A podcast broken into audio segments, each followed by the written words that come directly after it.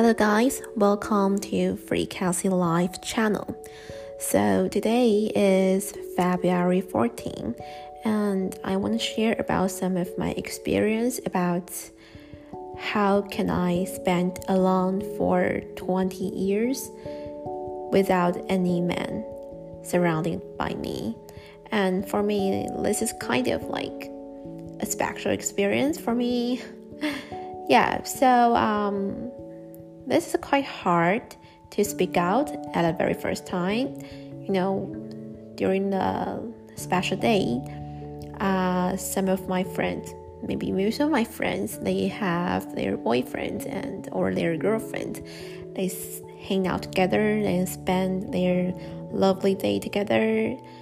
Um, but I don't have at the very first time, I felt lost and I feel so sad. I don't want to talk about that. I pretend I'm okay. I'm pretending everything is fine, but actually it's not. So, um, but after I've been abroad, first I've been to Philippines and um, I met some guy, and yeah, in our personality is quite okay. We are we can communicate. We are our personality is similar and we share our story, we share our ideas, but somehow it's not working very well in every single relationship. One guy he is Korean and another guy is Japanese and the other one is Taiwanese. So yeah, and I felt lost again when I in Philippines. After in Philippines, I went to Singapore for working. I still met some people in there, but I feel this person is not right for me, so I quit again. And after three months, I stop chasing about this kind of romantic relationship.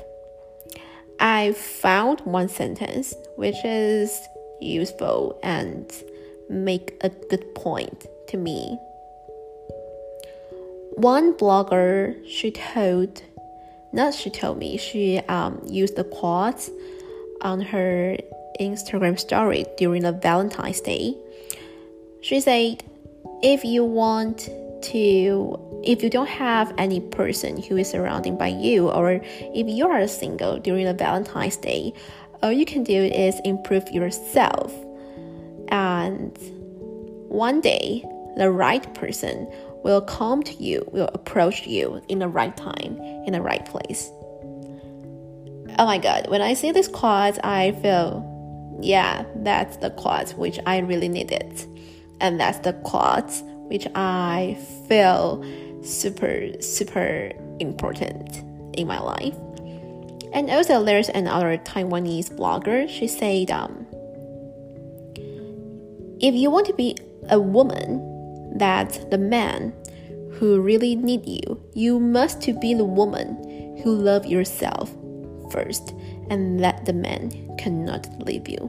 This is also another point, the point to me after reading these two paragraphs, I awake. I feel awake. So after awake, I stop chasing this romantic relationship. I don't do dating. I focus on what I want to be. I focus on my job. I focus on investment and I focus um, on creating some valuable content to my potential customer, which is online English class and as well as investment. And now I'm studying life coach, life coaching program. After being through these three years, um, I've struggling about why I don't have any person who's surrounding by me. I realized one thing, and this is super important, which is if you don't have anyone surrounded by you, that is okay. you have to tell yourself that is totally fine. You don't have to blame yourself. It's not your fault. Maybe your destiny, your Prince Charming, your girls has hasn't show up. Okay, so you don't have to blame yourself all the time, and you don't have to pretend you are okay. You know, during these special events, you don't have to. But what uh, we have to do is we have to organize our life and we have to develop our skill or you want to create some valuable interest, some business during this part, during this journey. When you do these valuable things much more, you will find out there's more and more people is surrounding by you, surrounding by you, and you don't approach them. They approach to you because you do something is really good. And someone see it, someone saw it, they share to and other people.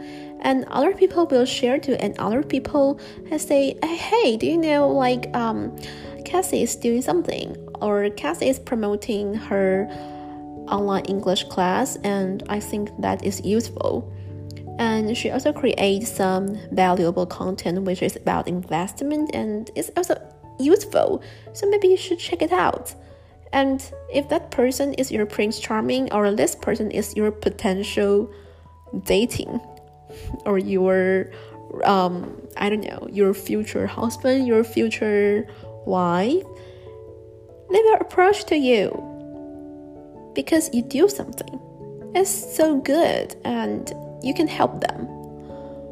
So, after I realized this thing, during this year, I stop chasing about some romantic relationship. I stop blame my, blaming myself. I've been talking to myself. I say, that's fine, girl. You can do everything good. You just focus on what you have to do now. You don't have to feel sad. You don't have to feel sorry. You are the one who charge your life. After you've been controlling your life, your life getting better and better. After that, you will find out every people who do something is really good or some some man or some girls, some woman who is who also do some valuable content like you.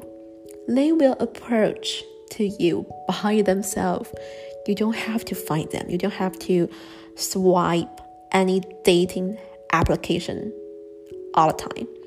All you have to do is love yourself, take a rest, and be who you are. And one day, that person will come to you. That's what I thought, and that's my experience during this year. So yes, this year my life some get some change.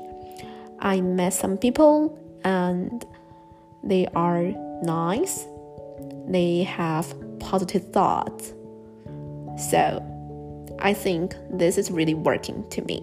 And I hope this would help for you if you are a single, um, especially you don't want to face these special events during this day, Valentine's Day. I hope this is gonna work for you and yeah that's my story. And I can't wait to hear more about your story. So if you want to tell me more about your story or you want to share with it, I really love to hear you. So you can check out my Instagram bio. So let's have a small talk. Yeah, and by the way, I'm Taiwanese girl, but I just like to speak English. Sometimes I like to use English language to think something. So if my grammar, I know my grammar is not correct, but I don't care as long as we can communicate. Yeah, so this is Free Cassie Life channel, and I hope you would enjoy about this content, this storyline, and I hope can see you next time. Bye.